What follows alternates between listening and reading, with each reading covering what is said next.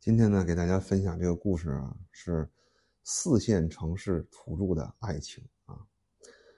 这是三年前的故事，我俩都是四线城市的土著。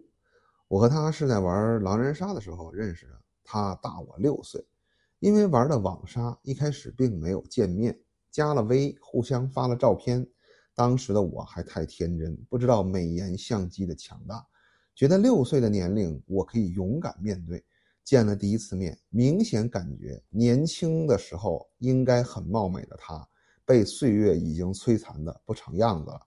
她当时三十三岁，无业好多年，据说是之前谈了一个特别爱的男朋友，谈了三年才发现那个男的已婚有子，被伤得很深，所以一直在家闭关。他的性格是完完全全的被毒鸡汤洗礼的女权。这是我俩分手以后我才感觉出来的。他父母是周边县城的事业单位，但是奈何我当年一门心思也想得到爱情，也就全心全意的付出了。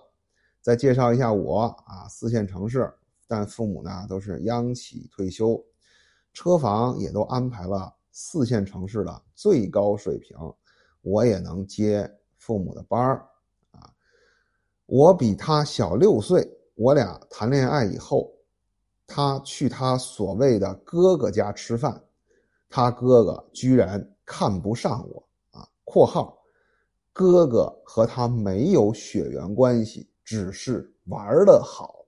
哎呀，我跟你说，这其实这都是坑啊！就因为他哥哥看不上我，觉得我不可能会和他结婚。所以他毅然决然要和我分手，我现在想想很后怕。幸好我当时没有脑子一热就和他偷了户口本去结婚，要不然我真的一辈子被毁了。然后我就问他：“那你说这个什么毒鸡汤毒害的这种人，他有什么细节对吧？”啊，他没说细节啊。他说：“首先，在他的思想中，女生是不需要上班的，上班就是对男朋友的侮辱啊。”这个思想我至今都没有搞明白，但当年三十三次的他，每个月他的父亲还要给他一千块钱零花，啊，我们谈恋爱的时候，他要求我每个月给他固定的一三一四，理由各不相同，啊，生孩子警告啊，男生怎么样才算爱你啊，这都是日常行为，最最重点的来了，我们每次鼓掌，要么之前找我要钱。要么之后找我要钱，要么算我欠他的钱。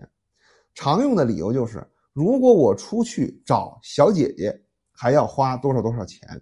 他比他们干净啊，还有感情价值。